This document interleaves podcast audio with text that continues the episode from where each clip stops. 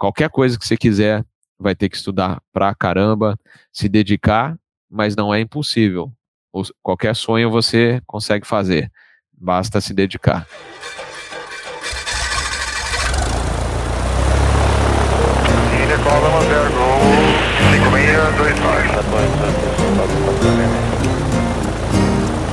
Fala, meus queridos e minhas queridas iluminados, tudo bem com vocês? O Félix aqui, iniciando mais uma segunda-feira no seu podcast semanal de aviação. É claro, com o apoio da Escola de Voos. Realizar, a Realizar, que realiza o seu sonho lá na cidade de Torres, e eles estão com várias novidades, e é uma escola que trabalha muito para trazer ensino de qualidade para você que quer se tornar piloto e Hangar 33, que é a marca de moda masculina do universo da aviação, que tem um hangar sensacional lá em Blumenau, Santa Catarina. São colecionadores de avião. Se você ainda não conhece, dá uma olhadinha na Hangar e procura o, o Instagram da Hangar, que está lá no Farol de Pouso também. Hoje temos. É, a gente já no briefing já começou rachando o bico aqui, já estamos dando risada. O cara é um espetáculo, né? Na sala nós temos aqui o Guilherme Schroeder, o Conrado Ibre, que vai já introduzir o nosso convidado. Fala pessoal do Farol de Pouso aqui para mais um episódio com uma celebridade da aviação, celebridade da internet. É, fez careta, mas é verdade, pô. Captain Bob, Robert Swederling. Eu falei certo ou não, Bob? Pô, falou, hein? Isso aí é um, é um desafio, né? Para os universitários, para os pilotos, falar os Wordling, mas o. Você sabe que eu trabalhei na Rádio Jovem Pan e quando eu fui começar na rádio, o diretor falou: Como é que você quer ser chamado? Ah, me chama de Robert, né? Porque o sobrenome é complicado. E aí, falei, mas qual é o seu sobrenome? Não, é Swirling, é meio complicado. Não, é Robert Swirling acabou. E aí, os locutores conseguiam falar o meu nome, viu? Ninguém errava.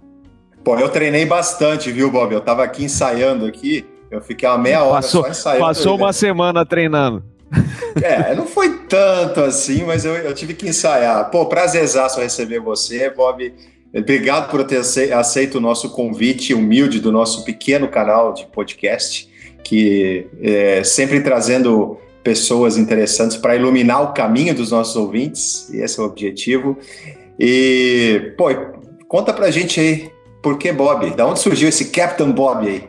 Eu até já ia é. perguntar da Jovem Pan também, ele já saiu falando, já o cara é muito pois é, ligeiro. É, pois é, não, mas, ah, a, a, gente, a gente vai falar de tudo aí. O Captain Bob foi criado aí pelo tiozão, que, que vocês também já fizeram entrevista com ele, né, o, o comandante Rafael Santos, que voa é, na Ásia, e ele também tem o canal dele, né, o canal que ele organizou, que é o Teaching for Free, e, eu costumava sempre chamar ele de tio pra cá, tio pra lá, tiozão, e aí ficou tiozão pro Rafael Santos. E o Rafael, nos episódios que ele participava do canal Asa, ele falava Captain Bob, e, e o Captain Bob pegou, porque no início eu vou falar, viu? O Captain Bob estava extremamente engessado ali, assim, eu falei, pô, vou começar no YouTube, eu sempre fui um jornalista da parte escrita, né, de revista, apesar de ter trabalhado em rádio, mas na, na parte de aviação era em revista.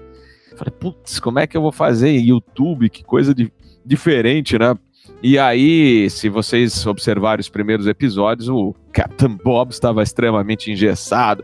Eu falava que é o Robert Swerling, piloto de linha aérea, jornalista especializado em aviação. Hoje virou já o, tá mais o Captain Bob, eu diria, está mais tranquilo nas telinhas.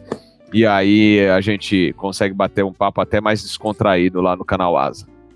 Mas então, o, que o Félix falou, a pergunta aí do que ficou no ar, né, a, a, da Jovem Pan, no fim a gente conectou as coisas, né, porque o Captain Bob nasceu é, um pouco da veia jornal, é, jornalística sua, né, então essa história de virar youtuber e, e, e conta então pra gente essa origem tua do jornalismo aí e tal, faz essa conexão pra gente aí, Bob.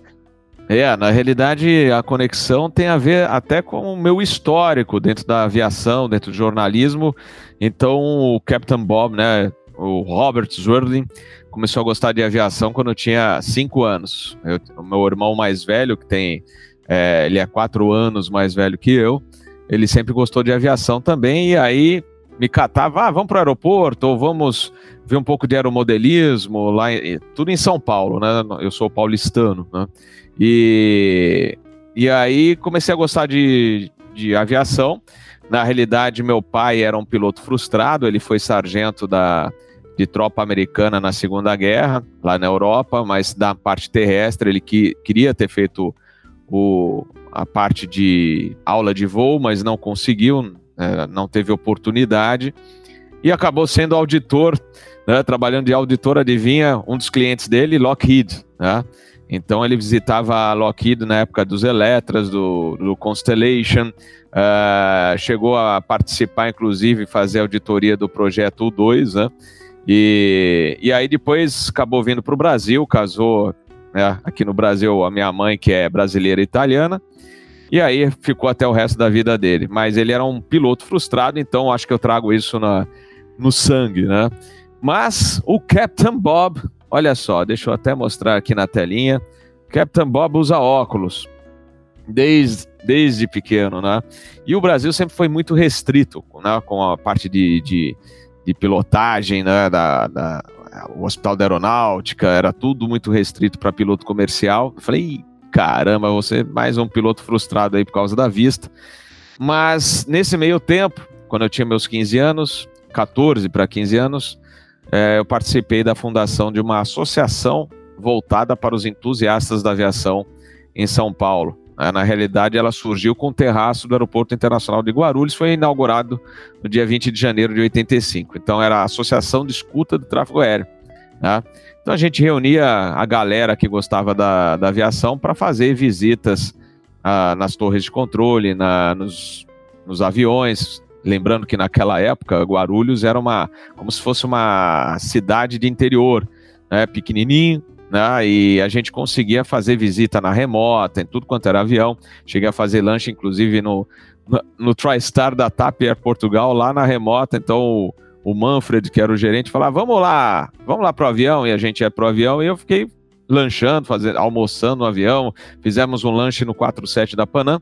Bom, resumindo, senão o Captain Bob se estende aqui é, foi criada essa associação. Ô, ô, ô Bob, é, é, pod, é podcast, não é áudio de WhatsApp, então pode mandar ver.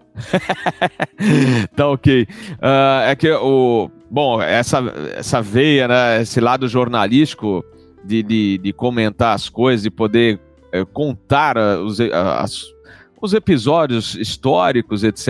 Eu, se não, não segurar, eu vou embora. E aí Mas a gente, tá, a, gente tá, a, gente, é. a gente tá aqui para isso, cara. É o que a gente é. quer ouvir. É a, é a sua siga, siga o horário Tessat, siga o horário Tessat. Bom, mas é. Aí eu resolvi criar um jornalzinho para atender essa associação.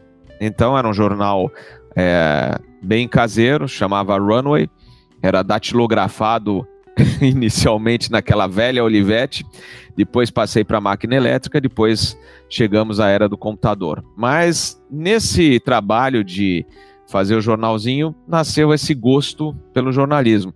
E, paralelamente, quando eu tinha meus 17 anos, que eu já é, fazia muitas fotografias né, na, aqui, em São Paulo, no, no Galeão, etc., resolvi colaborar com alguém que eu já seguia. Na realidade, o produto dele era seguido por mim desde criança. Revista Flap Internacional. Fui fazer uma visita para o meu saudoso amigo Carlos André Spagatti, ele me recebeu super bem. E, e a partir de 87 eu comecei a colaborar com ele com textos e fotos. Então, tinha que unir, né, todo essa, esse gosto por jornalismo, então eu falei assim, bom, tem que fazer faculdade, eu já estava na época de fazer vestibular, falei, o que, que eu vou fazer? Vou fazer jornalismo porque é o que eu gosto, tá? eu gosto de fazer isso, não, não posso ser piloto agora por causa da vista, e vou fazer jornalismo. Então entrei na FIAM, e comecei em 88, fui até 91, aí em 91, me formei no final de 91, 92 a Rádio Jovem Pan me chamou.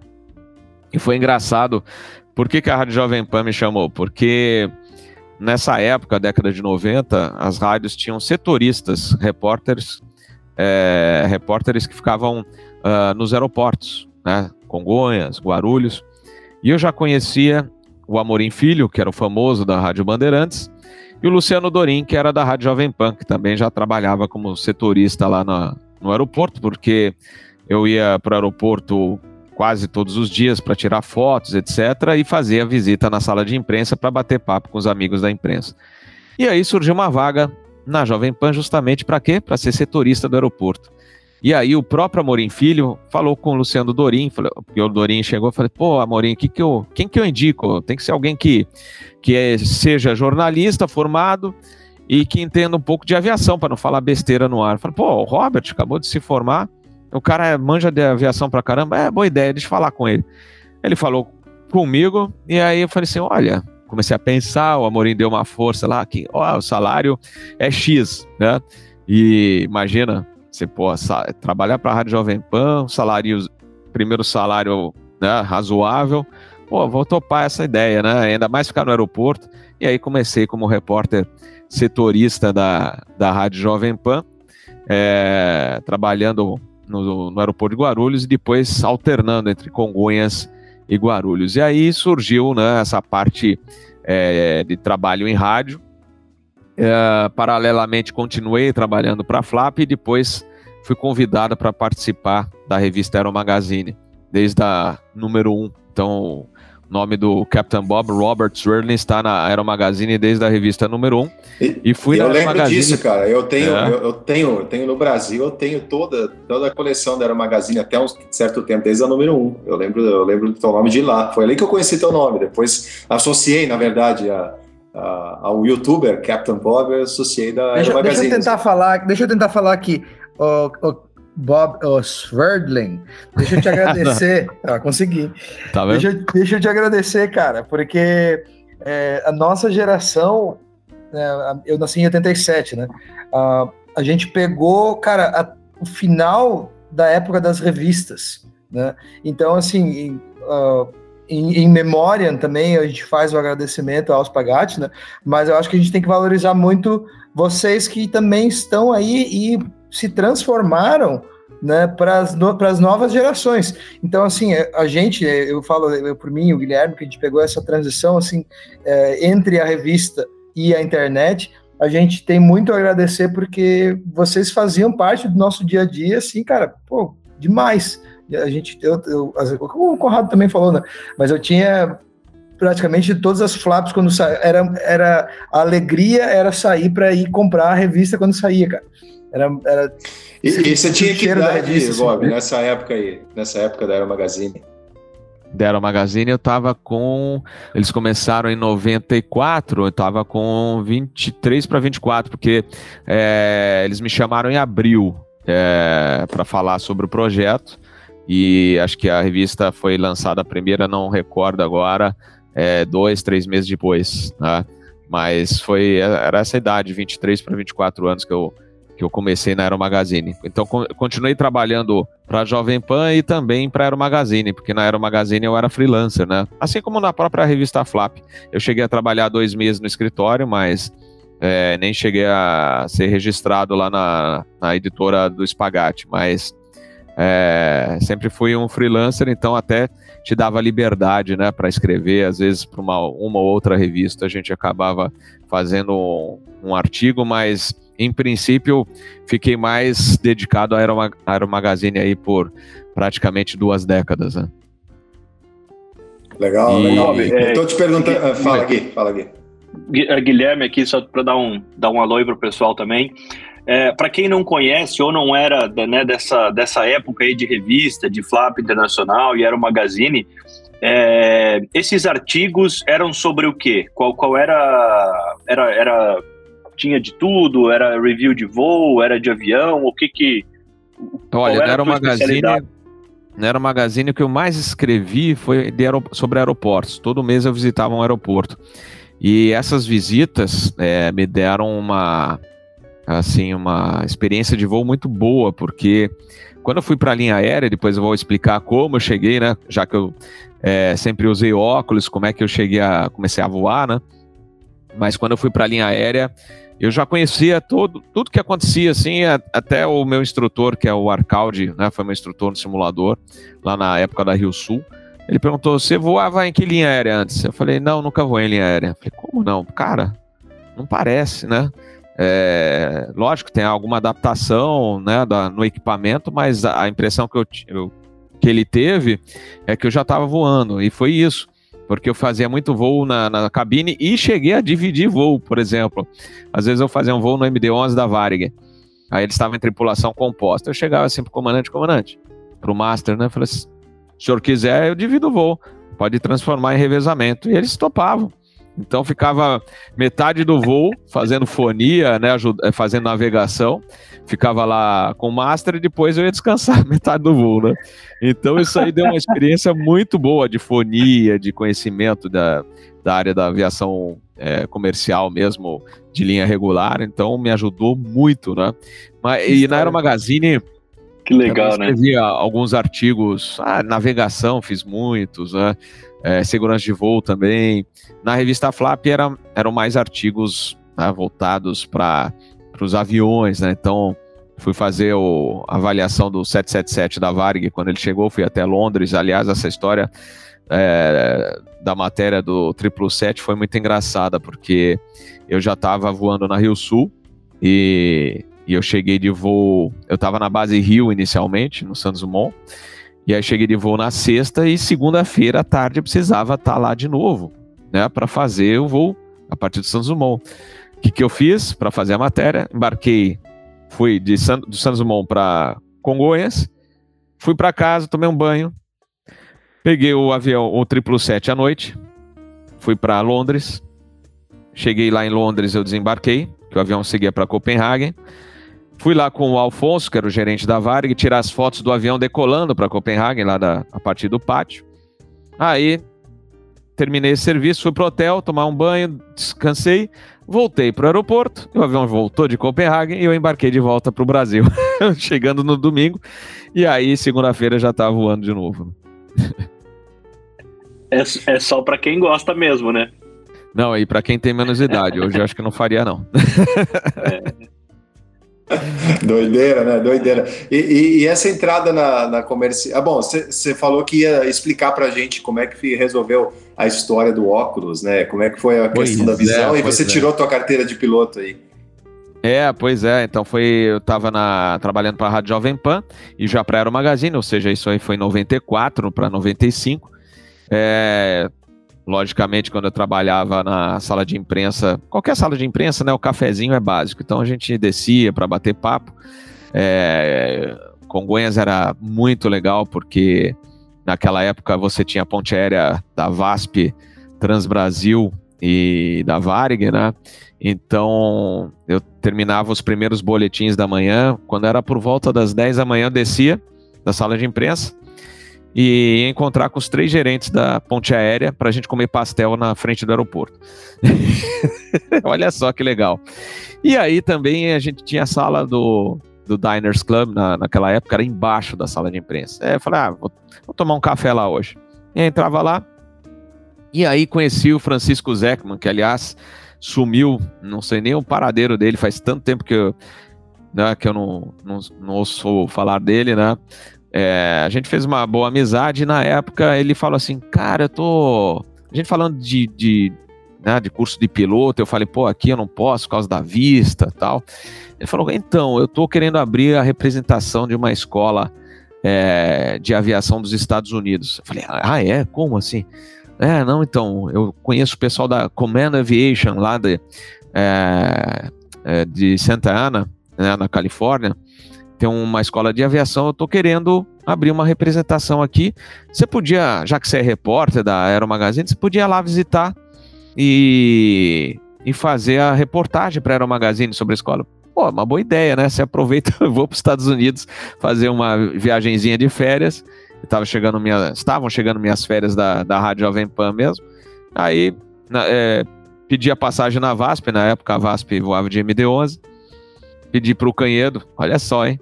Depois fui trabalhar para ele.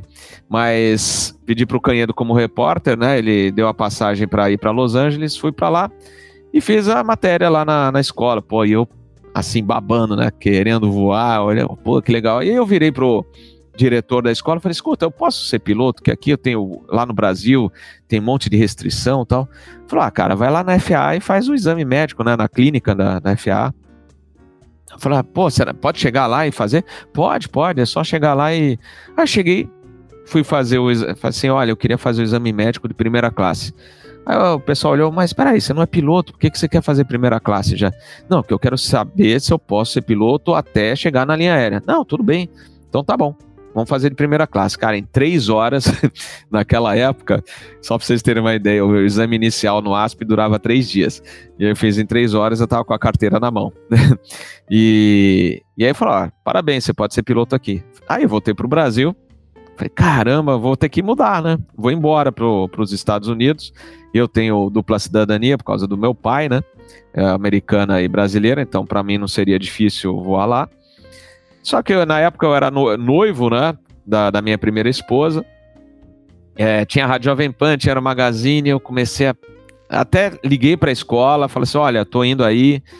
É, e aí, quando eu já tava, né, para pedir as contas, fui tomar um cafezinho lá no Pizza Hut do aeroporto de Guarulhos e fui, bati um papo com meu amigo Rogato, comandante Rogato, que voa atualmente na Laranjinha, ele era da Varig na época, ele falou assim, Robert, ó, deixa eu só te falar, é, de repente você não precisa ir para os Estados Unidos, porque o ASP mudou um pouquinho as regras, né?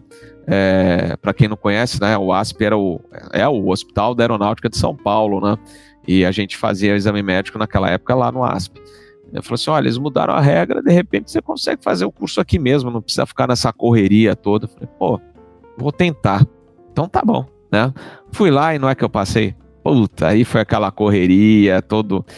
Você fica desesperado quando você vê que você pode voar, aí você quer fazer hora de voo, é, aí o, amanhece chovendo, você, puta, não vou conseguir fazer hora de voo hoje porque tá chovendo em São Paulo. Aí fiz, comecei meu curso no Aeroclube de São Paulo e acabei fazendo PP, o PC e o FR e o Multi eu fui fazer lá no Aeroclube do Rio Grande do Sul até ia fazer no Aeroclube de São Paulo, mas só tinha um Sêneca e o Sêneca estava em pane, não tinha previsão de ficar bom.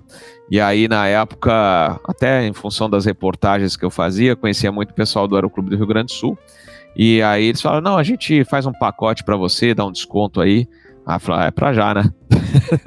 então fui lá voar o Vitor November Kilo, que é um avião que era da, foi da Evaer, e é um avião super bem equipado, né? Então. Eu a gente voei bastante esse aí também. Voei, voei. Voa? Ah, inclusive, eu, inclusive é, eu vendo o teu LinkedIn, a gente, você entrou na Rio Sul exatamente no mesmo mês e ano que eu entrei na Varg. A gente tem essa, Olha esse cruzamento de, cruzamento de datas interessante aí, é bem legal. Eu acho é. que você deve ter feito aquela prova também, né? Prova do é, ano 2. Não, eu, fui, eu, entrei pela faculdade, eu fiz a faculdade. Fiz ah, é, uhum. daí foi, foi, aí que, foi aí que eu acabei entrando na Varg, mas a gente entrou no mesmo ano, é janeiro de, 20, de 2001, né? Não foi isso? Foi, foi. E aí, é. aí comecei, fui pro Embraer 145 na, na Rio Sul. É, teve uma grande turma que passou na prova, na Nossa. seleção toda, e foi voar na Varg. Aí uma, Aí o, o pessoal assim do rabo de fila da seleção foi para Rio Sul e, e, Nordeste, né? E aí a gente começou, eu comecei a voar real na, na linha aérea em 2001. E você ficou pouco tempo na Rio Sul, né? Fiquei pouco tempo porque, né, atentados, lembra? Setembro do, é. de 2001 e a gente começou a voar. A Varig começou a entrar naquela crise mais profunda, né, era o início, né, da, da crise Exato. profunda da Varig. E a primeira coisa que fez foi, né, a Rio Sul é, dispensou em 2002, início de 2002, dispensou os recém-contratados, né? Na realidade, foram, fomos nós e mais alguns. Eram, não lembro se eram 30 e poucos. Né? E, e aí a gente foi desliga, desligado, entre aspas. A gente estava de licença, mas depois eu pedi para me mandar embora porque a VASP chamou. Né? Deu Legal, sorte, porque eu ter, terminei na Rio Sul, a VASP chamou para voar.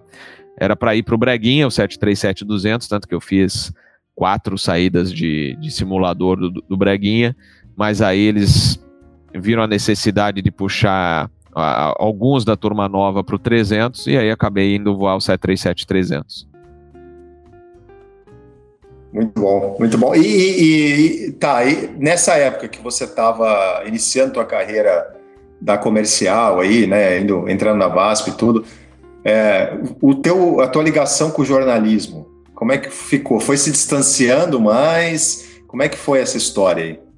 Olha, até a, o período da VASP eu conseguia conciliar muito bem, até porque a VASP só tinha 4737-300, né?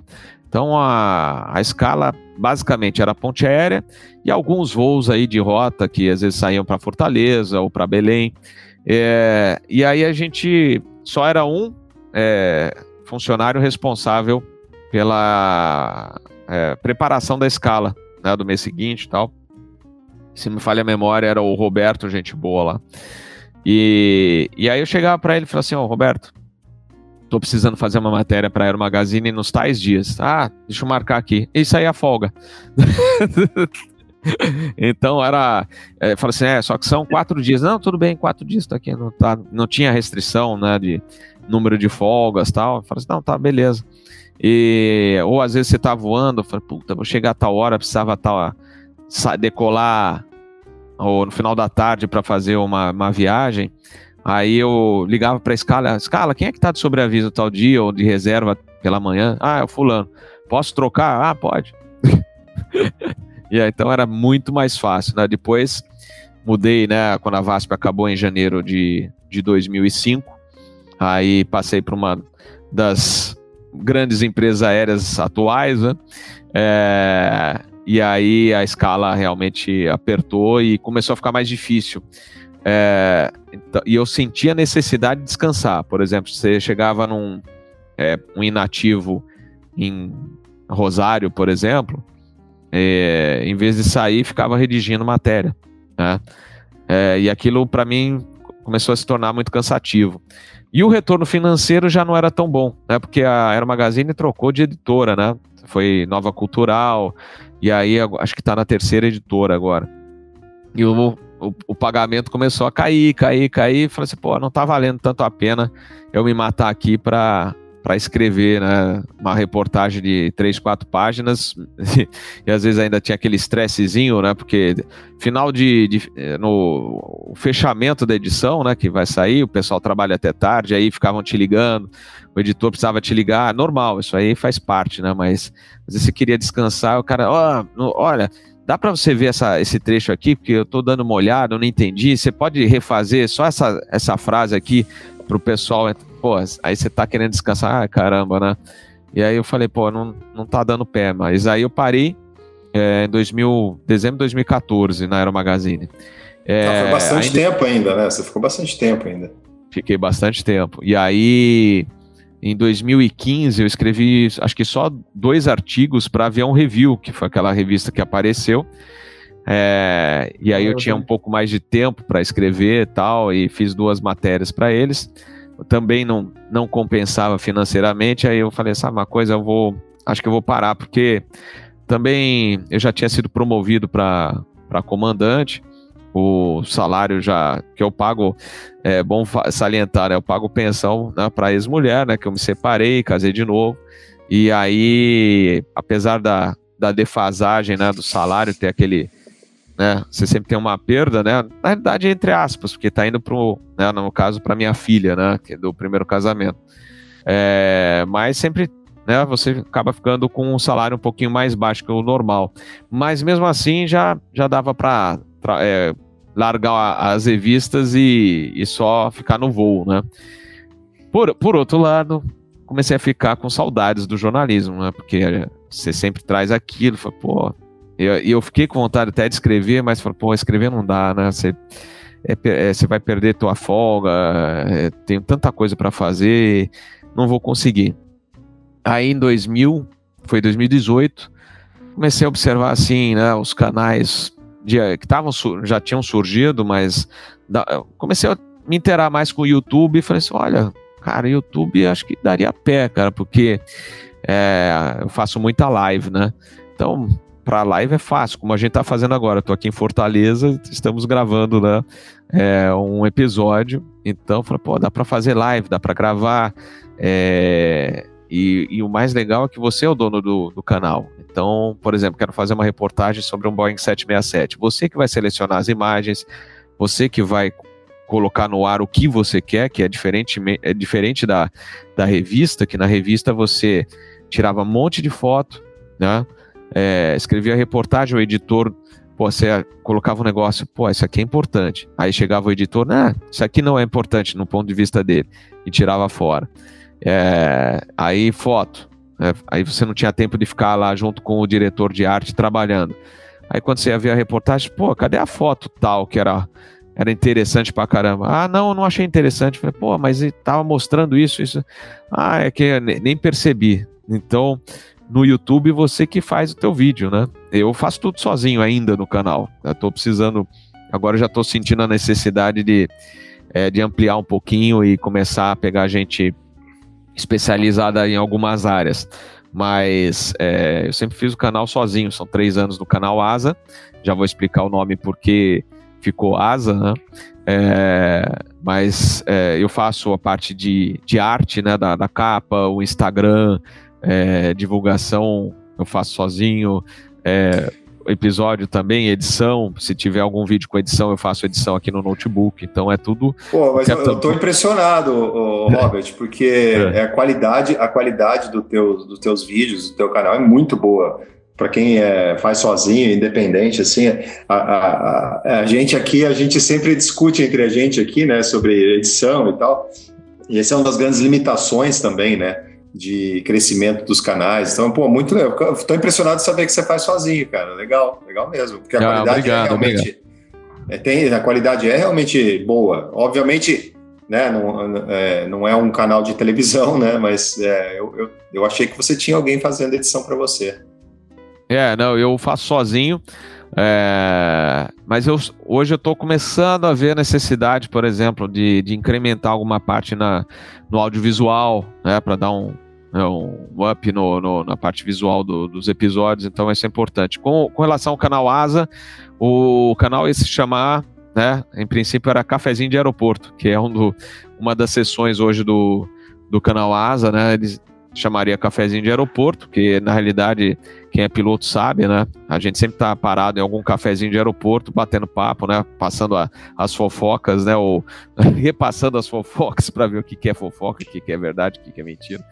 Mas o cafezinho de aeroporto é tradicional. E aí eu descobri que tinha um, um indivíduo criou um, um canal Cafezinho de Aeroporto e não tem nada a ver com aviação. É um estudante, acho que estava ou tinha ido fazer um intercâmbio lá no, no exterior e resolveu criar o canal, canal dele. Não, nunca foi da aviação e botou Cafezinho de Aeroporto. Falei, puta, não acredito. E aí criou o canal Asa por, e eu comecei a pensar que, que qual nome seria fácil tanto para o brasileiro quanto para o estrangeiro se um dia o canal Asa né, trouxer reportagens em inglês ou né, dar uma incrementada. E aí criei o ASA com por que, que é a ASA? É de Aviation, Space e ATC, né, de controle de tráfego aéreo. Então eu falei, pô, para o brasileiro é ASA e para o americano é o Aviation, Space and ATC. Pô, Esse show, é um problema cara, que, a gente, a gente tem aqui. Os gringos. Acabei de falar isso, falar Félix. É. Ah, é, é, que eu tive que sair aqui, que teve um barulho aqui, eu fui ver o que foi o pipoco aqui, eu não consegui escutar essa parte. Mas é, é. é muito engraçado, a gente tem esse problema. É, mas, ô, Bob, deixa. Eu achei muito legal essa, essa tua. É, esse, esse teu flip nas tuas histórias aí, que você né, começou como amante da aviação, aí foi para o jornalismo relacionado ao teu amor da aviação para estar ainda conectado, né? Aí do jornalismo você entrou para aviação e aí mas não se aguentou e voltou para o jornalismo e faz as duas coisas juntas. Isso é muito legal. Isso me lembrou que a gente gravou recentemente um episódio pô, muito show com um cara que talvez você até conheça, que é o Luiz Fara Monteiro, que ele é o uhum. apresentador do, do Repórter Record. É, ele é um é é o, primo do Félix, né, Félix? É o primo. Primo de, de, quinto primo de quinto grau aí. É, ele, ele é um, um, apaixonado pela aviação. Né? Eu, pessoalmente, fiquei surpreso de saber, durante a nossa gravação, é, que ele não é piloto, ele não tem carteira de piloto, mas ele entende muito de aviação. E ele é um repórter apaixonado por aviação, e aí me passou agora na cabeça, você contando a tua história, essa, essa ligação. E eu queria fazer um parênteses dentro desse podcast gravando contigo e dar um recado para o Fara. Nunca é tarde, vai lá vai lá, faz o curso de piloto, porque vale a pena, não vale, Bob? Pô, ter essa sensação, e você que achou que não, nunca ia voar, e aí, de repente, você virou, virou jornalista, né? Fazia uma coisa que você gostava, mas quando você foi lá e, e tirou tua carteira de piloto, vale a pena, né? É verdade. E, e quando você realiza o sonho, por exemplo, é, eu queria aviação comercial. O sonho de criança era ser piloto de jumbo da Varig, lembra? era o, totalmente. Você olhava o 747 é, da Varig e falava, pô, um dia eu quero ser piloto no 47 da Varig. Era o. E eu ia, toda, eu ia lá em Guarulhos também, criança. igual você, lá no, no, no lá em cima, né? No lá terraço. no último andar, lá na, no terraço de Guarulhos, quando era aberto. Eu ia lá, pô, ficava olhando, olhando os pilotos na cabine do 47 da Varig, no 67 do Transbrasil, né? E, e sonhando, né, cara? Pô, é, realmente sonho é é, é incrível. Aliás, né? tem, uma, tem uma passagem no livro do comandante Souza Pinto, não sei se vocês já tiveram oportunidade de ler, é uma passagem do livro dele que é comigo, porque ele voava na Varig, ele é o irmão do Fernando Pinto, né, o ex-presidente, ele foi também diretor de operações, e, e a gente ficava no terraço de, de Guarulhos, olhando e babando, né, eu diria que é babando, né, quando o DC-10 da Varig parava lá em frente é um dos meus aviões favoritos, o DC-10. E a Varg, eu trazia também boas lembranças do DC-10, porque é década de. Partir do final da década de 70 e né, início de, de, da década de 80, eu voava com a minha família, né? Lembrando, meu pai era americano, então a gente ia para os Estados Unidos. E é muito de Varg, Varg 810, a partir do, do Galeão, né? E a gente pegava a conexão até. que até inaugurar em Guarulhos era tudo conexão via Congonhas, né? Pegava o 727 ou um 737-200, ia para o Galeão e embarcava no DC-10 da Varig lá para Miami, no Varig 810. Então, trazia essas boas lembranças. E aí, com a, com a ETA, né, que é a Associação de Escudo Tráfego Aéreo, a gente tinha uma... É, fazia de vez em quando uma coisa que era muito legal. Então, parava o DC-10 lá e não tinha tripulante, né, o comandante ou copiloto que não olhasse lá e começasse a dar tchau pra gente. E aí a gente tinha o radinho, mas era só para é, escuta, né? Uh, e aí a gente falou assim: ah, vamos criar uma frequência aqui, 1, 2, 3, 0. Pronto. Então a gente fazia na, na mímica: 1, 2, 3, 0. E o cara sintonizava no VHF2 lá. Oi, e aí Pô, que máximo, assim, cara. É, legal, a gente só falava, a gente não pode falar. E aí ele começava a perguntar: ah, vocês são de um grupo? Tem um grupo aí? É, tem um grupo. E aí, quando a gente queria falar alguma coisa que a gente não conseguia responder através da mímica, a gente pegava, escrevia numa página de caderno, escrevia o, o, texto, amassava o papel e jogava no pátio. O, o cara da manutenção, por solicitação do comandante, pegava e levava lá pro cockpit. Cara, que, Caramba, que, sensa que sensacional, cara. E aí, legal, num, desse, é, num desses voos era o comandante Souza Pinto e ele fez amizade com a gente naquela época, né? É, teve um outro, outra passagem que foi com o Ponite. O comandante Ponite Olha só o que, ele fez para a gente falar. Fica aí na escuta em 1230, que a gente vai dar a partida aqui no, nos motores DC-10 eu vou deixar a frequência aberta para vocês escutarem aqui tudo, o procedimento de cockpit. E até na decolagem, a gente ficou escutando o radinho lá, o F, era um FM adaptado para VHF, a gente escutando e o cara lá, viu one, rotate, é! Nossa, que vibração, hein, cara? Que... É. Que legal. É, e o Souza Pinto, é, a gente fazia muitas viagens para o Rio de Janeiro, para o Galeão, para tirar foto. Porque na, até certa época o Galeão era a meca, né? Porra, ficava com uma porrada de DC-10, jumbo de tudo quanto é jeito. É, então a gente fazia muitas viagens da associação para o Galeão, fazer visita no pátio, né? O pessoal da, é, da assessoria de imprensa, liderado, é, liderados pelo Gilson Campos, né? É, ele assim, ele permitia que o pessoal da escuta fizesse visitas nas pistas. Então a gente ficava a 5, 10 metros da pista filmando, fotografando o pouso, decolagem e tal. Então a gente fazia muitas essas viagens para o Rio. E numa dessas viagens, quem que era o comandante do DC-10, porque a gente buscava os voos, logicamente, é, operados por wide, né? Wide bodies, né? Então era o 67, ou era DC-10 e tal. Até 47 da Varig o pessoal chegou a embarcar. Então, é, era o comandante Souza Pinto. O Souza Pinto, ah, pô, que legal, vem aqui, vem aqui pro cockpit. Ah, gente, é bons tempos que a gente podia ir no cockpit, né? E aí, cara, tinha uns três da associação, três ou quatro. Tinha gente que pousou em pé. uns dois pousaram em pé na cabine. É, é, então, e Bons tempos, Pinto, né, cara? Muito é, bom. O comandante Souza Pinto lembrou dessa passagem com a ETA, com o nosso voo no cockpit, e aí o engenheiro de voo naquele voo falou: Mas o que, que vocês vão fazer aí no Rio? É, ah, a gente vai ficar no terraço fotografando aí. Um olhou pra cara do outro, puta merda, tanta coisa pra fazer aqui no Rio de Janeiro, os caras vão ficar no, no terraço fotografando, né? E aí, o, e aí está tudo isso no livro. Ele fez um capítulo e contou a nossa história aí, essa passagem com a, com a associação, esse voo e o comentário do, do engenheiro de voo, né? Pô, cara, que legal. Mas isso aí que legal. comer, né, cara? Ah, bons Porque tempos. Eu, tô, né? eu, eu, tava, eu tava pensando aqui, eu já, já veio isso na, na, na, cabeça aqui algumas vezes. Porque eu e o Félix, a gente é mais novo, né, do que você e o Conrado. Então, muitos desses nomes eu, eu não faço ideia né, de quem são. Conrado, por ter voado na Varig, até deve conhecer alguns desses, desses nomes.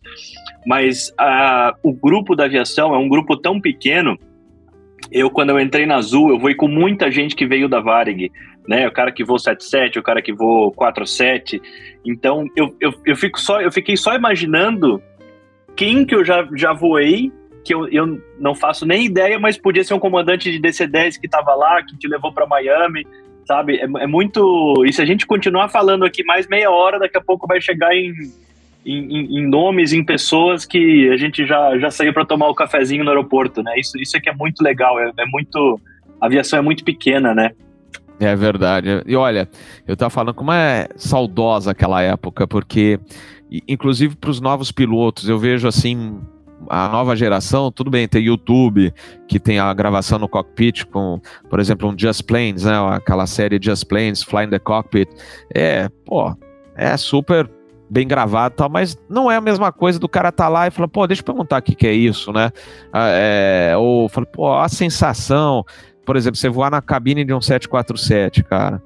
É, é, é, a primeira vez que eu voei foi fazendo uma reportagem para Aero Magazine no 747 da Varig para Manaus. Era uma reportagem do aeroporto de Manaus, mas eu fui no cockpit. E olha só os tempos, hein, como eram diferentes. Eu estava começando a tirar o meu PP. Teórico, não tinha nem feito a primeira hora. Aí o comandante perguntou assim: Você é piloto? Eu falei: É, tô começando a fazer o teórico PP. Ah, então já é piloto, pode sentar aí. olha só a diferença, né?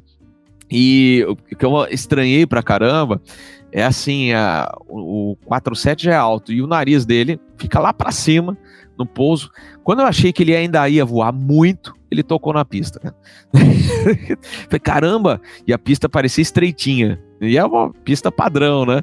E é porque o, a cabine é, fica muito lá para cima, né? Então, são coisas que você voando no cockpit, né? Pro, por exemplo, um entusiasta, ou uh, para um entusiasta ou para um futuro piloto que fala, pô, será que eu quero? Será que eu vou ser um bom piloto? Tal? O cara sentou no cockpit, ele já na hora, ele vê, pô, que legal, eu queria estar tá aqui. E, então são coisas que você não tem mais, infelizmente, né, desde os atentados, etc. As restrições só, só aumentaram. E hoje né? Nem o familiar você consegue trazer no cockpit, né? Isso aí faz falta. O aeroporto a mesma coisa. O aeroporto cheio de restrição, não tem mais lugar para olhar avião, não tem terraço, não tem nada, você não consegue sentir o cheiro do querosene, é, você ouvir o barulho do avião. É, e, e naquela época, como eu falei, lá de Guarulhos, por exemplo, era uma cidadezinha de interior mesmo. Então, por exemplo, a gente ia eu ia toda hora com os doves da Varg, porque era tudo feito na mão, né? Naquela. Não tinha tanto sistema de computador, eles faziam peso, balanceamento, cálculo, né? A, a, toda a parte de load sheet, e a gente é, é, e levava no, no, no, avião na hora, assim. Então ele terminava a load, falava, pô, vamos lá para o avião? Vamos. Aí chegava lá na entrada do embarque, falava assim: ah, o Robert tá comigo. Tá, a gente vai lá no avião, lá no A300 e já volta, eu volto com ele. Ah, tá bom. e aí, toda vez que ele ia entregar o peso, o balanceamento, né, toda a parte de, de load sheet do, do avião, eu tava com ele lá no cockpit. Aí eu me lembro, por exemplo, a 300 da, da Cruzeiro, que a gente visitava muito, né? Eu visitava porque ele estava trabalhando e eu estava me divertindo. É, então, Varg 320, né? Que saía no final da tarde de Guarulhos pro Galeão. Tava lá no cockpit do A300 batendo papo o pessoal. É, e aí até eu me lembro assim, um comandante da Cruzeiro, né? eu não, não, não recordo o nome, né? Ele com uma barba branca, assim, bem grande, assim. Ah, então você vai ser um piloteiro? Quer ser piloteiro igual a gente? Eu falei, pois é, eu quero ser. E, então, e outras coisas que aconteciam que você. É, acho que hoje seria muito difícil acontecer. Por exemplo, meu pai se aposentou é, em 85, e aí minhas, as minhas viagens com a família deram uma reduzida. E eu não tinha dinheiro para ficar gastando mais com viagens, etc. Então, reduzi bastante naquela época, né? E chegou uma, uma época, eu falei, pô, tô precisando voar, o que, que eu vou fazer? E numa das visitas lá na remota, é, em Guarulhos, eu tava num 737-200 da, da Varig, o comandante falou, pô, escreve pro presidente, pro Hélio Smith e pede a passagem. Falei, ah, não, não vai, o cara não vai mandar, não vai. Imagina a carta, na época não existia, pessoal, não existia internet, era tudo carta, tá? Falei, cara, não vai responder carta de um, de um entusiasta da aviação pedindo passagem para o Rio de Janeiro e de volta. Ele respondeu. Eu falei assim: é, quando é que você quer ir? Em julho? Então, manda. Eu mandei a carta no início do ano, né? Daquele. Daquela, acho que foi 80. Acho que foi 85 mesmo, né? Mas eu falei assim: ah, veja o, o mês que você quer ir e aí me eh, volta a escrever. Ah, falar, ah, isso aí foi enrolação, ele não vai responder mais, né? Aí escrevi de novo. Ah, eh, presidente, tudo bem? O senhor lembra que eu mandei uma cartinha e tal? Aí ele respondeu. Não, aí acho que foi a secretária dele ligou, Robert. É a Mar, é, acho que era a Marta, eu não me lembro agora o nome da, da secretária. É, e a, ela ligou e falou assim: é a secretária do, do, do seu Hélio. Aí seu Hélio, ah, o presidente Hélio Smith, Pô, oh, caramba, que, que, tudo bem? Tudo? Ah, então, é, me passa os dados aí que eu tô emitindo a passagem para você ir pro Rio fazer o bate-volta. E, e, o pior, não foi uma, uma vez, teve a segunda vez.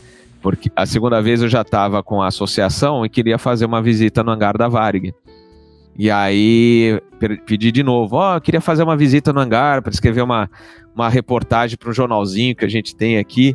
É, será que o senhor autoriza a visita? Não pedi passagem, não. É, autoriza a visita? Ah, aí mandou a resposta: olha, tá autorizada a visita, quando é que você vem que a gente quer te receber lá no, no hangar? Eu falei, então, eu devo chegar por volta de tal, mas que voo que você vem? Eu falei, não, eu tô indo de ônibus. Que eu ia, o que, que eu tinha feito? Eu né, tava sem grana, comprei a passagem só da volta, né? E eu ia de, de ônibus, né? Eu falei, não, eu tô comprando passagem de ônibus, eu vou eu vou de ônibus e depois eu volto de avião. Ah, tá bom. Isso foi a secretária do, do Hélio Smith de novo. Aí, meia hora depois, ligou: Robert, seu Hélio se recusa a, a, a ouvir que você tá vindo de ônibus para visitar o hangar da Varg. Tô mandando a passagem de para você de ida também de avião. E foi a, foi a primeira vez, né, eu viajei duas vezes. Era a primeira vez que eu ia andar de Eletra. Falei, bom, já que que eu tô ganhando essa passagem, vou pegar o Eletra para experimentar. E fui no Vitor Juliette Whisky, isso foi em 87, foi essa, essa viagem. Ô, então, Bob, Oi. Antes, antes, de tu, antes de tu continuar aí falando, que a gente está se divertindo um monte e dá para dá ver nitidamente a tua veia é, jornalística, né? É, normalmente a gente brinca que o Conrado é nosso filósofo, né, aqui do, do podcast, e ele sempre traz umas frases, mas eu tinha uma frase, cara, que eu acho que, que, que é do Paulo Coelho, que fala mais ou menos assim, ó, o mundo está na mão daqueles que têm a coragem de sonhar, né, e também de correr o risco de viver o seu sonho. Então, assim, é, é isso que tu, que tu falou agora me lembra algumas outras histórias, inclusive uma do Panda, quando ele foi lá fazer o voo dele de Eletra também. Ou seja, muitas vezes a gente a gente não faz alguma coisa por medo de não dar certo ou porque acha que não vai dar certo e ignora a possibilidade daquilo dar certo, né, cara?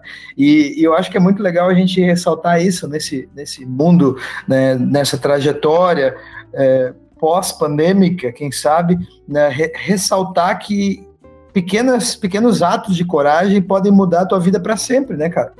É verdade. Eu estou uh, fazendo agora faculdade, né, MBA de administração e, e a gente tem aulas de diversos assuntos, tal, com gente convidada, assim, muito legal, né?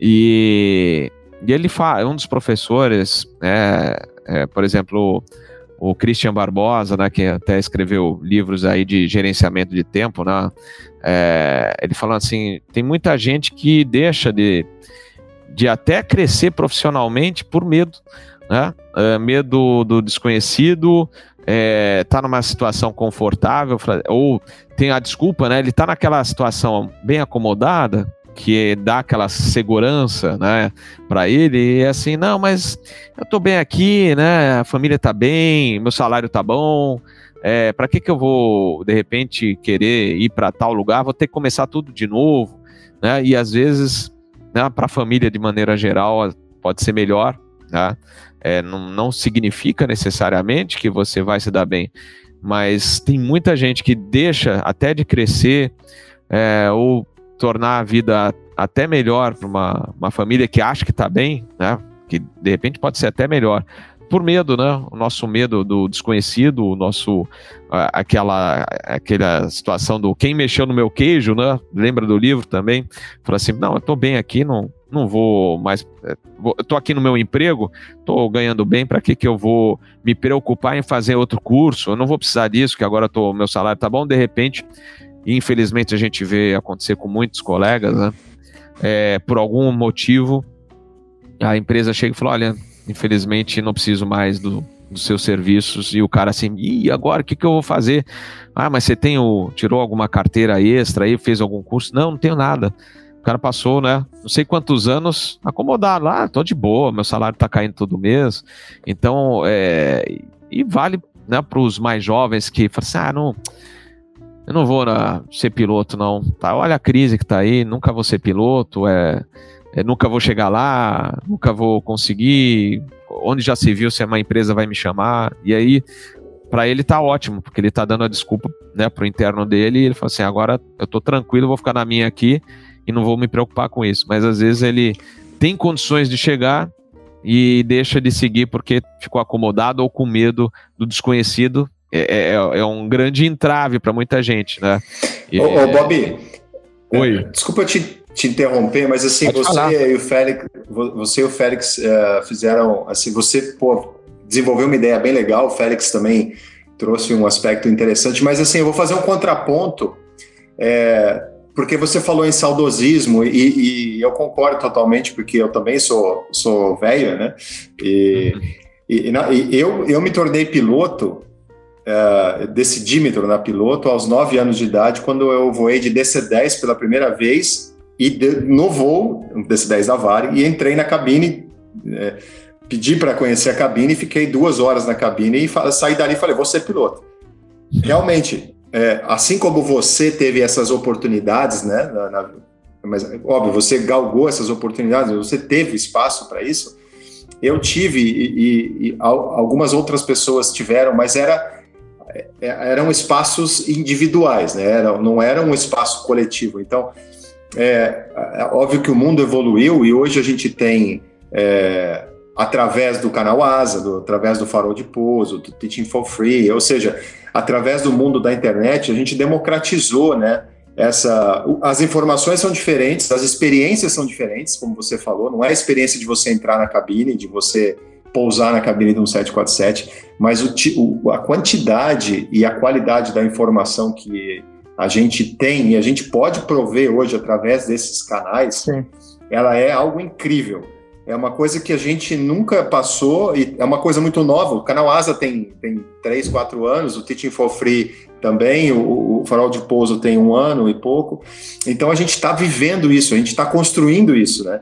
E esse benefício que vai é, é, ser adicionado à nova geração, eu acho que é muito legal, sabe? Uma coisa que é, eles vão ter oportunidade, eles têm oportunidade de um conhecimento, da experiência que eles não viveram, mas que você está contando aqui para gente, né? Então eles podem. Sem contar, né, com a questão dos simuladores de voo, né? Que é um outro exemplo que a gente, que a gente pode falar que é exatamente o um retrato dessa diferença.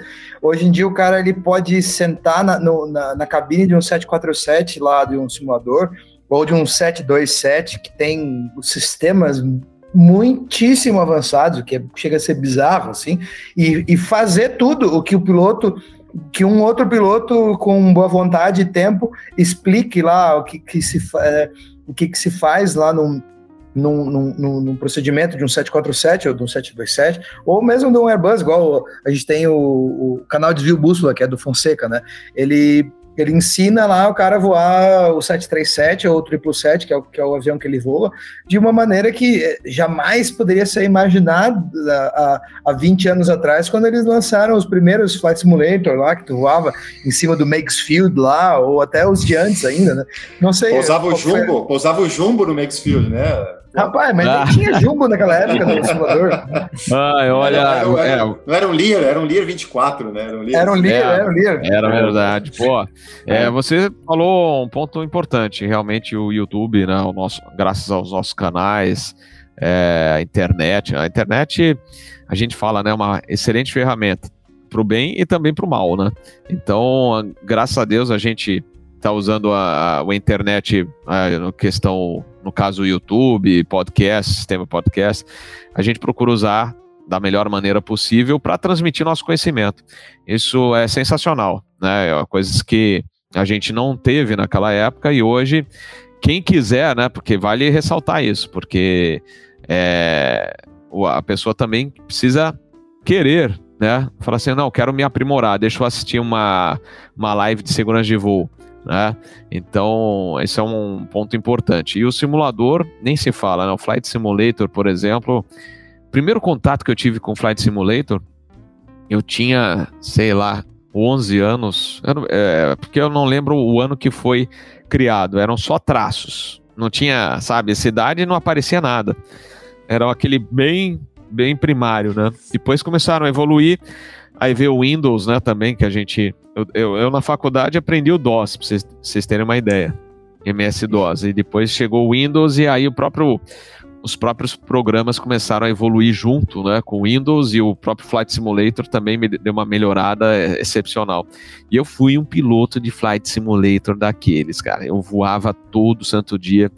É, naquela, quando surgiu a internet, é, era aquela internet de escada horrível. E durante o dia você não conseguia baixar cenário ou uma aeronave extra né, rápido. Então eu levanta, botava o despertador para 4 da manhã e começava a baixar coisa na madrugada pro, pro Flight Simulator. E eu fazia voo todo dia.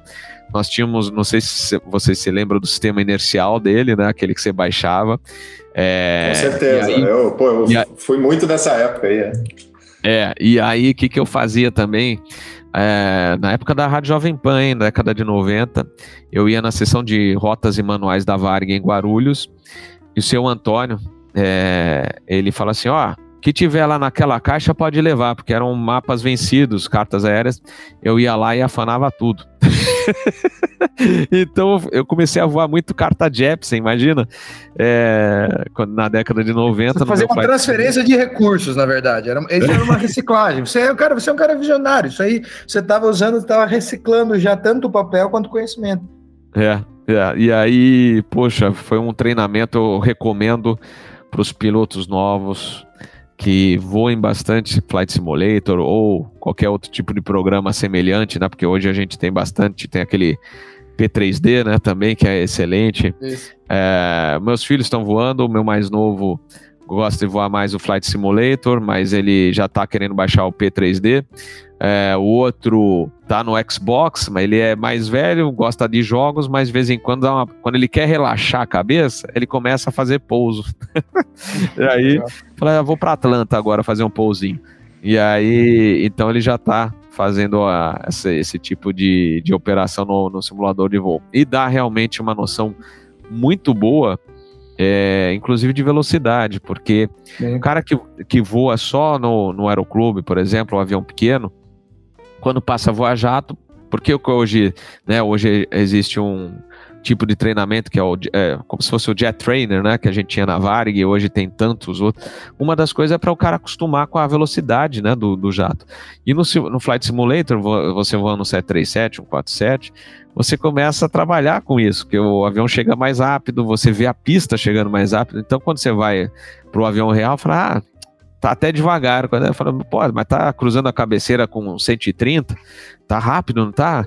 Não, mas, pô, lá no Flight Simulator eu cruzava a pista com 150 toda hora, 155 nós. Então o cara já acostuma e acha até mais fácil voar no real, né? Quando o cara já tem anos de janela de Flight Simulator, né? Mas, ô Bob, isso é muito individual, né? Uh, a gente estava discutindo isso aí entre a gente do Farol de Poço esses dias aí.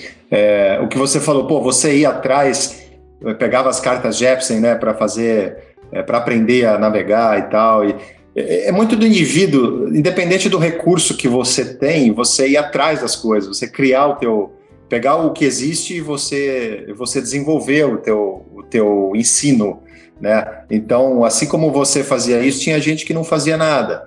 Assim como hoje em dia tem garoto que pega o, o conteúdo que a gente produz aqui, né? E assiste uma live de uma hora, tem cara que só quer ver um, Rios de, de 15 segundos, só quer ver um post eh, do Instagram. Então, é, o Félix está rindo porque a gente está discutindo isso. Eu sou old school, né? Eu quero fazer, eu quero fazer testão. Mas assim, é, o, o, sabe, o importante, eu acho, é a gente disponibilizar tudo, né? E porque o cara pode aprender com um post de 15 segundos, mas ele também pode aprender é, com uma live de uma hora e ele pode ouvir um podcast de, de, de uma hora e meia, né? E tentar absorver as coisas. Então depende muito do indivíduo, né? E, e nesse sentido, a gente, para a gente encaminhar para o final da nossa, do nosso podcast, eu queria perguntar para você assim, como você vê o futuro do canal Asa, né? É, é, e a gente falou de, de, um pouco de medos, né? Que a gente tem medos e tal, não sei o quê. Quais são os seus. É, ao, ao, contrário, qual é o teu o que te move, o que te dá coragem e o que, que você espera do, do, do futuro para você, para o canal Asa e da aviação em geral? Hum, boa, boa, são boas perguntas. Antes de responder, eu só queria completar o que você estava eh, falando antes de, de, dessa desse questionamento, né? Eu lembrei que eu comecei a frequentar aeroporto, terras de aeroporto em Congonhas quando não tinha Guarulhos ainda. E eu não manjava nada de é, da parte operacional, né? Como seria tal. Então eu, por conta, era criança, gente. Tinha, eu, na realidade, eu descobri esse livro na biblioteca da escola. E aí comprei. E eu tenho esse livro hoje, porque eu, eu tinha eu não sei por onde foi esse, esse livro que eu tinha comprado, e aí acabei comprando de novo no Mercado Livre e mandei vir de novo, que é o Não Faça Voo Cego, do falecido jornalista e aviador Lenildo Tabosa Pessoa. Ele me ensinou muita coisa, né? É, o que a gente hoje ensina no YouTube, é, ele também procurou passar no livro dele. Paralelamente, naquela época, o DO da VASP, da Transbrasil, é, e da Varig em Congonhas ficavam do lado do terraço. Eu não me lembro se era do, na, no, no mesmo piso, acho que era no mesmo piso do terraço. O que, que eu fazia? Eu ia na livraria La Selva, que vendia só cartas e livros, comprava as cartas, ia até o DO da Varig, chamava algum comandante para me explicar uh, as cartas naquela época. Eu era criança ainda, não tinha. Vejam bem, não tinha nem Guarulhos, eu era criança, né? Tinha, sei lá, meus 11 para 12 anos, né? E aí eles me explicavam as cartas aéreas naquela época, né? Então tem que partir da, da própria pessoa querer aprender, né? Assim como eu estava chegando uma vez em Curitiba, esse é o inverso, né? Cheguei em Curitiba e um rapaz que está fazendo curso de piloto em Curitiba chegou na aeronave e pediu para visitar a cabine depois do pouso. E aí, batendo papo com ele, falou: Ah, você viu esse negócio, tá? Que eles estão fazendo? Não, não estou sabendo. Falei, não, então, as principais revistas aí de aviação já publicaram um artigo tal. Ah, não, não leio revista de aviação, não leio nada. Falei, caramba, hein? Mas é isso. Bom, falando do, do canal Asa, do futuro do canal Asa, como eu falei até no início, estou sentindo a necessidade de dar uma incrementada, né? É, hoje a gente está perto de 33 mil inscritos, não porque a gente esteja buscando mais inscritos, assim de ah, que a meta, não, a meta não é ter mais inscritos, mas é melhorar a própria qualidade do canal, né? E tem muita gente que, infelizmente, só fica atraído quando tem alguma, um audiovisual mais incrementado, né? Não é tanto pelo conteúdo, mas se tiver alguma, alguma figurinha a mais, alguma, fala, pô, eu gostei, e aí vai ficar. Então é para justamente a gente poder atrair essa turma que gosta é, alguns de, de, vídeos mais curtos, né? Não que a gente vá perder a qualidade, vai manter o mesmo padrão de qualidade, só incrementar a parte de, de audiovisual mesmo da. Então a gente vai gravar mais. Eu tenho, vou ter que gravar mais. É, porque as lives a gente não tem como. A, até teria, teria que tirar do ar depois, né? A, a gravação que ficou lá no canal, editar e aí. Mas aí perde, porque tem muita gente que, que, que curte, né? assistir, mesmo que foram duas horas de episódio, eles assistem tudo. E depois ainda jogo, jogo também para podcast, tem o pessoal que escuta o episódio que foi ao ar, eles escutam. Mas é criar umas, algumas sessões novas é, para justamente diversificar e atender mais a, ao público que não tem muito tempo de, de assistir YouTube e gosta de alguma apresentação visual melhor. É, aí eu tenho que estudar isso aí. É, você tinha perguntado também o que mais, desculpe, é, qual que é a... Opa, tá sem som, acho. Pra, é, acontece aqui com a operação uh, antiga. a operação da, são muitos, muitos anos de falta de prática aqui no, no equipamento. Uhum. É, Para a gente finalizar, eu queria ouvir de você. A gente sempre tem perguntado assim, é, a sua visão aí sobre esse momento que a gente está vivendo, pós-pandemia e tal. Uma mensagem é, eu, eu, vou dar um bias aqui, uma mensagem de otimismo, né? Mas é o seu ponto de vista, assim, do que, que vem pela frente aí e o que, que a galera pode esperar da aviação agora. É, nossa, é uma pergunta. Eu fiz um curso em 2017. Eu fiz um curso de Airport Design. Já que eu mexia com aeroporto, eu quis fazer na Amber Riddle. Era um curso de três meses. E o nosso professor, ele é, é, era também responsável. Vejam bem, hein? Essa vocês vão ficar de boca aberta, gente. Ele é o responsável pelo projeto do Espaço Porto no aeroporto de Orlando. Ah, como? é, esse é o nosso professor. E ele até apresentou um PowerPoint mostrando onde vai ser base, de parte de foguete, etc. Falei, mas não está muito cedo para isso? Ele falou, não. Quando você vê, ó. Então, e aí um, o último exercício dele antes de terminar o curso falou: que, que, como é que vocês acham que vai estar a aviação daqui a 100 anos? Cara, foi difícil. É, é difícil você imaginar, porque hoje, é, até fazendo o curso de, de MBA, a gente tem também contato com muita coisa, tipo é inteligência artificial, é, outras, outros mundos que estão surgindo aí. Um deles é o metaverso, né? Então a gente já costuma, já agora a gente se, se pega pensando, pô, será que como é que vai ser a aviação? A gente tá, estão chegando aqueles é, veículos é, automáticos, alguns vão transportar passageiros, passageiros não vão nem terão pilotos. É, já tem um projeto de, de avião voar com um piloto só, aí entra naquela briga, mas passageiro vai querer voar em avião que tem um piloto só ou sem piloto. É, quais serão as invenções? O próprio petróleo, né? A gente sabe que não vai durar para sempre, e agora estão chegando os aviões elétricos, tem muita coisa a se resolver. Então é um exercício difícil de você pensar na aviação daqui para frente. Porém, é, eu acredito que nos próximos anos ainda teremos o, o velho padrão né, de, de, de emprego de, de pilotos, né, é, ainda por um bom tempo. Eu acho que a minha geração talvez veja alguma modificação, mas ainda acho um pouco cedo. Mas a gente tem que saber ao mesmo tempo que o mundo está mudando muito depressa. E com essa pandemia, é, você vê o, o home office não que vai ser um padrão, mas muita gente abandonou realmente a, as viagens para ficar em home office.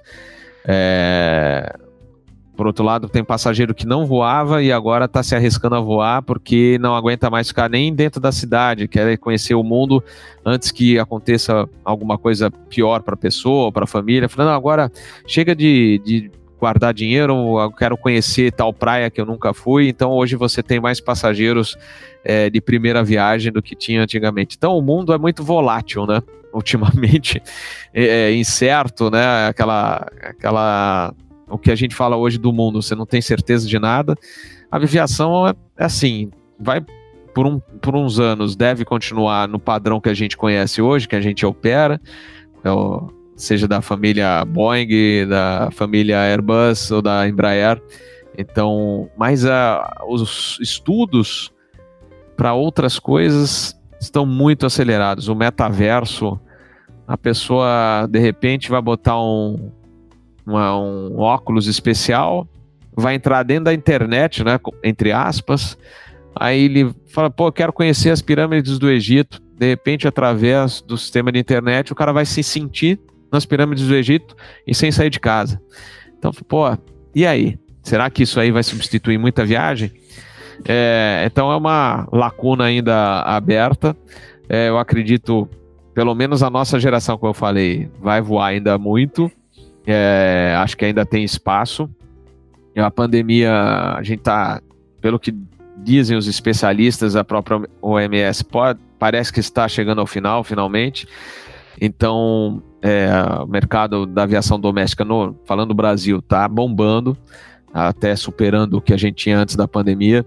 É, o internacional vai levar talvez um ou dois anos, mas se não houver nenhum contratempo, por exemplo, Ucrânia, né, o assunto Ucrânia, que já está começando a preocupar todo mundo aí, porque envolve é, diversos países, né? E a gente já viu histórias assim semelhantes que não foram, né, não tiveram um final feliz e levaram à guerra, né?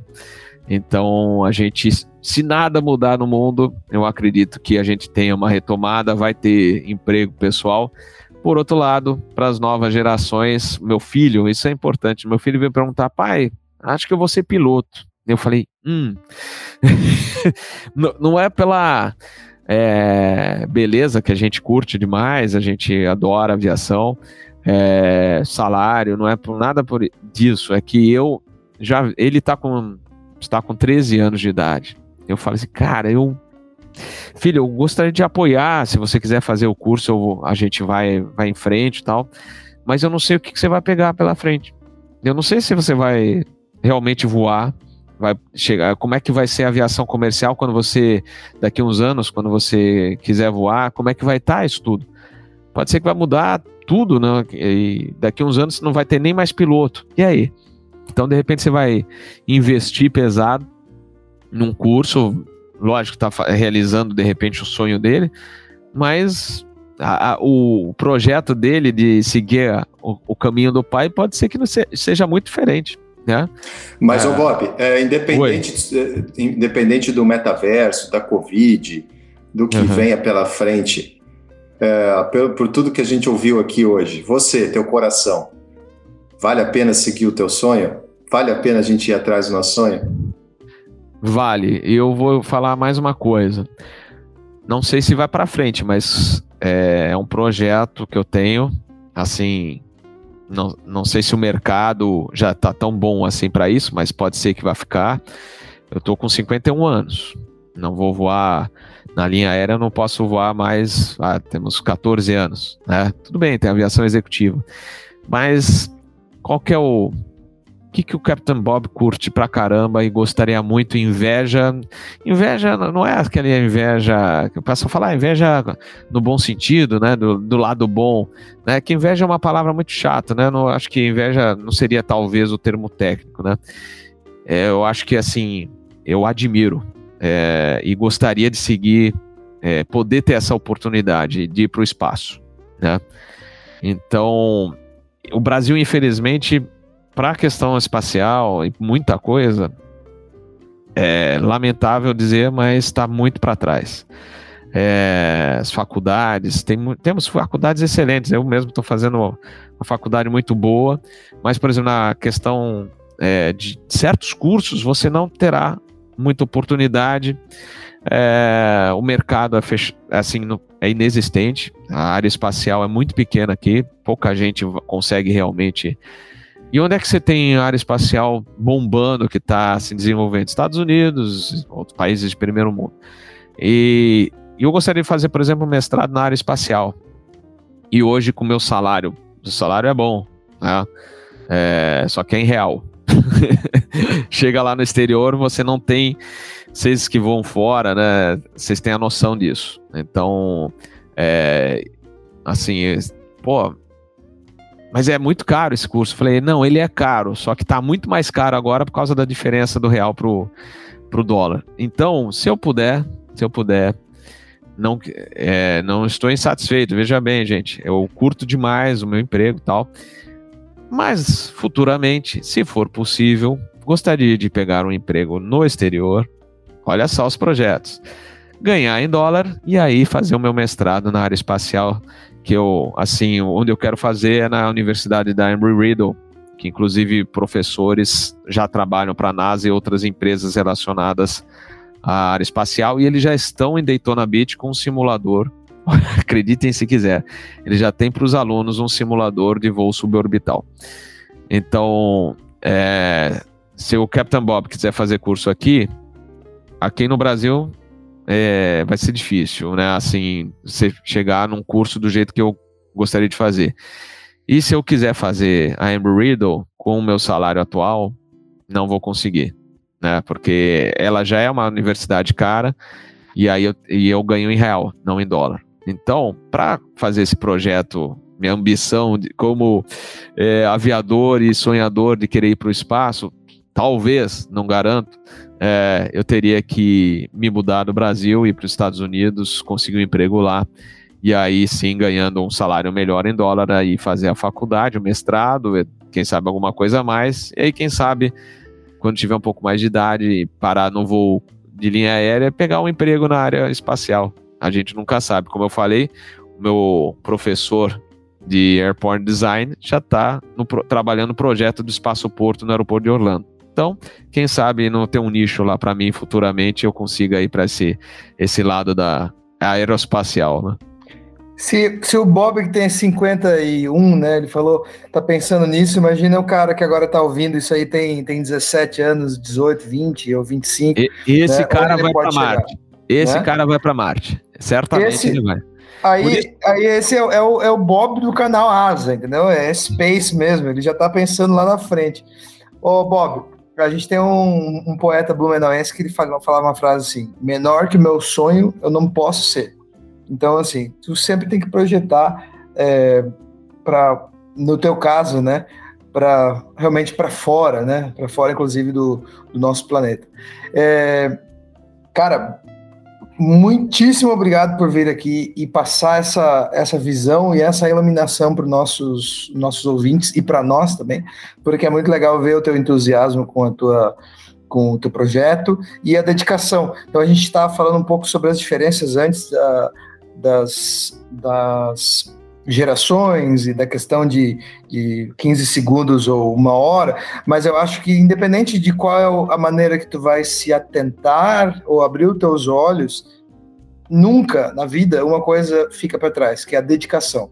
Então, tu pode ser da geração né, X ou Y, mas para você chegar onde você quer chegar, e no caso né, desse exemplo, é, sair do, do planeta, ou pelo menos chegar na empresa que tu quiser chegar, tu tem que ter muita dedicação, tem que, tem que estudar, não tem, não tem atalho, não, não existe enganação a longo prazo sustentável para você ir, é, ir longe na tua vida, né?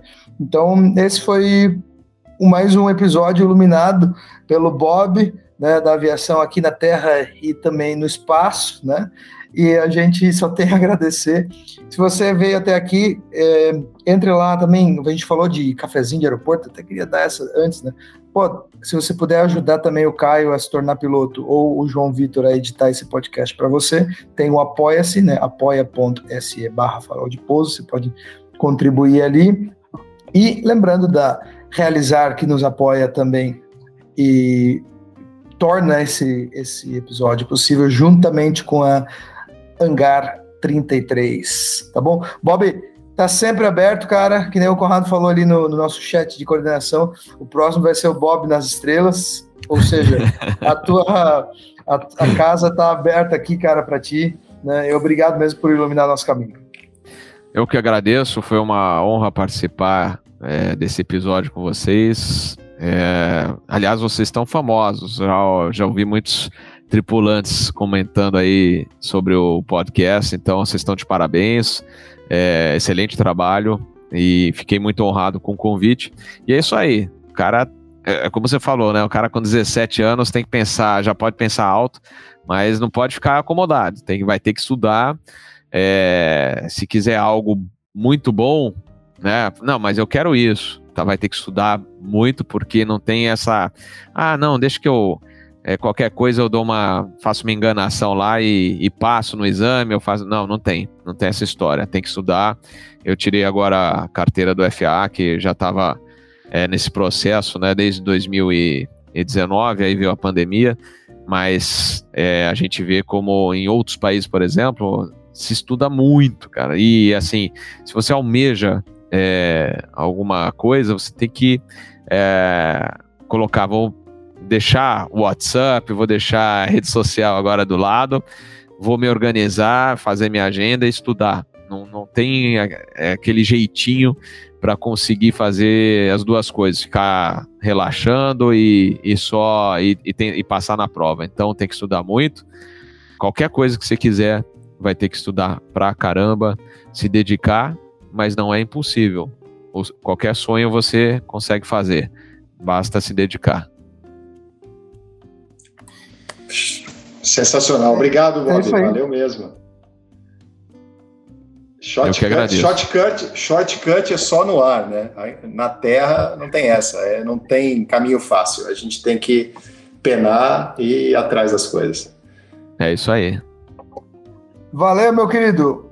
Obrigado um mesmo. Pô, foi um prazer falar contigo aqui ao vivo, cara. Ao vivo e a cores, né, através das, das telas. É isso aí, encerrando mais um podcast. Uma boa semana para você. Lembre das sábias palavras do comandante Robert Sverdling. Caramba, é difícil falar esse nome, pelo amor de Deus. E é isso aí, a gente se vê numa próxima. Tchau, tchau. Valeu. Valeu.